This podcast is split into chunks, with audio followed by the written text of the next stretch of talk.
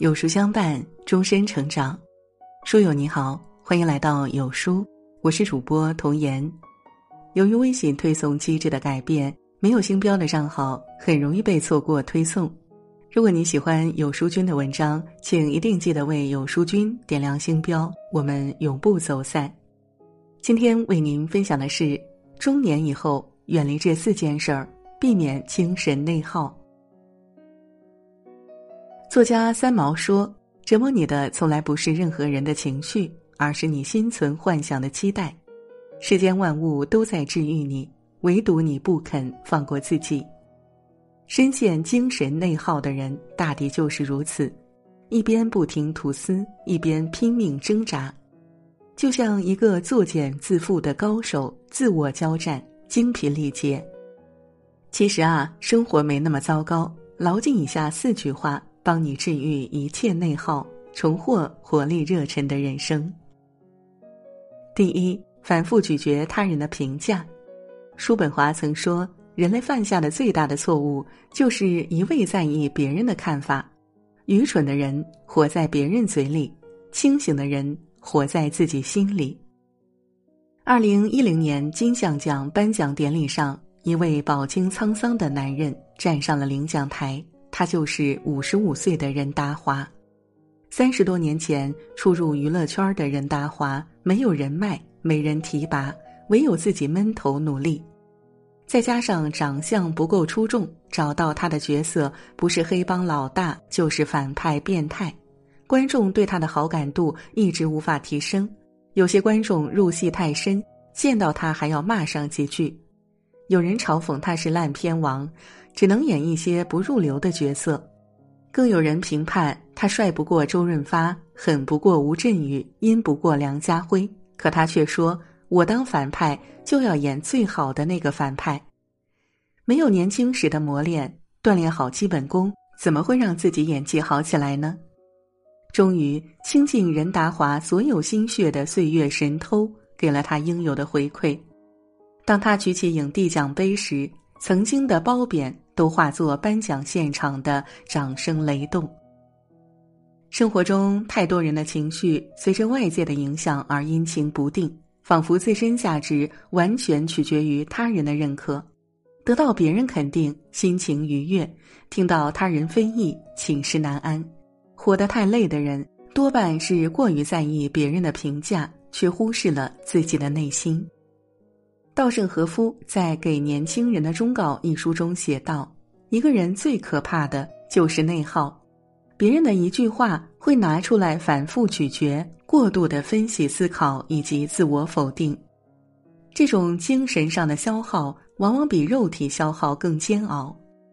被别人言论左右的人，往往是没有主见；对外界反应敏感的人，实质是缺乏信心。”世事百态，芸芸众生，无论别人怎么看，凡事按自己的节奏走，才能到达心中的彼岸。自己喜欢的日子就是最美的日子，适合自己的活法就是最好的活法。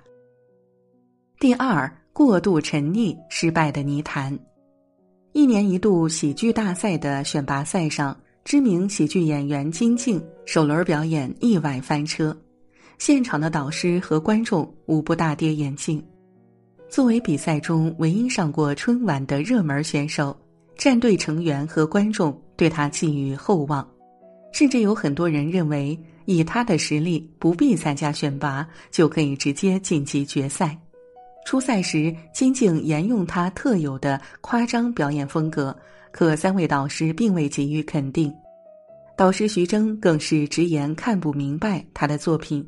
甚至后半段没能看进去，结果金靖以零分直接被淘汰，巨大的落差让金靖受到不小的打击，一时难以接受这样的结果。他既难堪这高开低走的结局，又自责辜负队友的殷切期望。直到复活赛重返舞台时，他依然沉浸在失败的情绪中，表演时并没有改进不足，错失了翻盘的机会。断舍离中有一段话：已经无法改变的事实，既能成为推动人成功的法宝，也有可能成为困住人的陷阱。人生在世，总会遇到坎坷挫折。有人在消极的泥潭中越陷越深，逐渐沉沦在自怨自艾的内耗里；有人选择放下过去的痛苦烦恼，积极抓住当下的机会，奋力拼搏。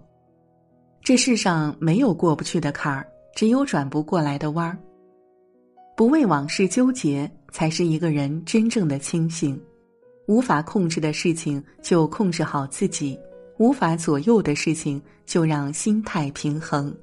凡事儿向前看，该放的放，该忘的忘。往事终成历史，当下才是新生。第三，带着情绪去争论对错。曾听过这样一个故事：有个卖烧饼的人，平时总好与人争论，人送外号“老牛筋”。一天，两个客人在他的烧饼炉旁闲聊，聊到了赤壁之战。其中一人讲到，曹操空有八十二万人马，却被打得落花流水。老牛筋正在烤烧饼，按捺不住，赶忙上前理论：“曹操明明是八十三万人马，你少说了一万。”那人瞪他一眼，并不服输，于是两人吵了起来，争得面红耳赤。过路人都停下来看热闹，谁也劝不开。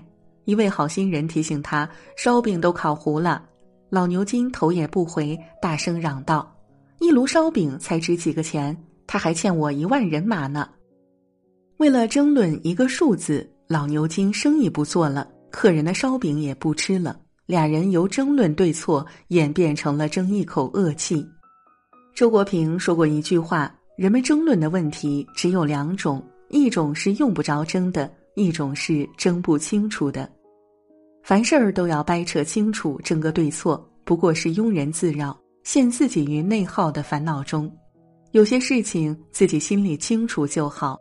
逞一时口舌之快，往往两败俱伤，事后懊恼后悔。有人说，成年人的世界如无共鸣，沉默即安。聪明的人，大事不含糊，小事不较真儿，遇事不争辩。第四，总是掺和别人的闲事儿。俗话说：“管闲事儿落不是，少管闲事儿会避免很多不必要的误会和麻烦。”电影《遗愿清单》中，爱德华和女儿闹矛盾，父女俩断绝了来往。爱德华虽然很想念女儿，却拉不下脸主动与她见面。好友卡特不忍见他心有遗憾，于是私自将爱德华骗到女儿家附近。此时的爱德华识破卡特的计划，认为卡特故意让他难堪。他指着卡特破口大骂：“不要以为我把自己的事儿告诉你，就等于认同你干涉我的私事。”他愤怒的撕碎了遗愿清单，二人大吵一架，不欢而散。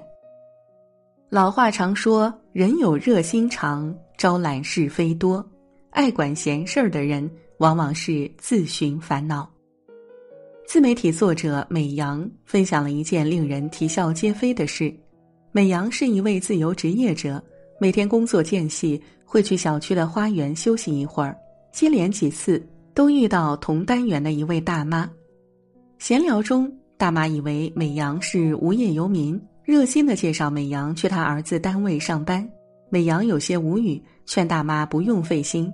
谁知没过几天，大妈让美阳赶紧准备面试。美阳惊讶之余，谢绝了他的好意。大妈一边数落美阳不知好歹，一边抱怨自己好心没得好报。作家史铁生说过：“世上的一些事，多是出于瞎操心，由瞎操心再演变为穷干涉。”生活中爱管闲事儿的人，经常会陷入两面不是人的尴尬境地。假之蜜糖，以之砒霜，你的好心未必适合别人。热情太多了，反而是一种打扰。其实人生只有三件事儿：老天的事儿、别人的事儿、自己的事儿。安排好自己的事儿，不去管别人的事儿，不操心老天的事儿。生活自会轻松简单。郑板桥有言：“多读古书，开眼界；少管闲事，养精神。收心自敛，少管闲事，不求人喜，不招人烦。任尘世纷杂，我自气定神闲。路遥在《平凡的世界》里写道：“如果你不给自己烦恼，别人也永远不可能给你烦恼。拒绝内耗是生活最好的解药。闲话不听，闲话终日有；不听自然无。过往不念，世事如书籍，事过就翻篇。破事不争，止语是修行，沉默是境界。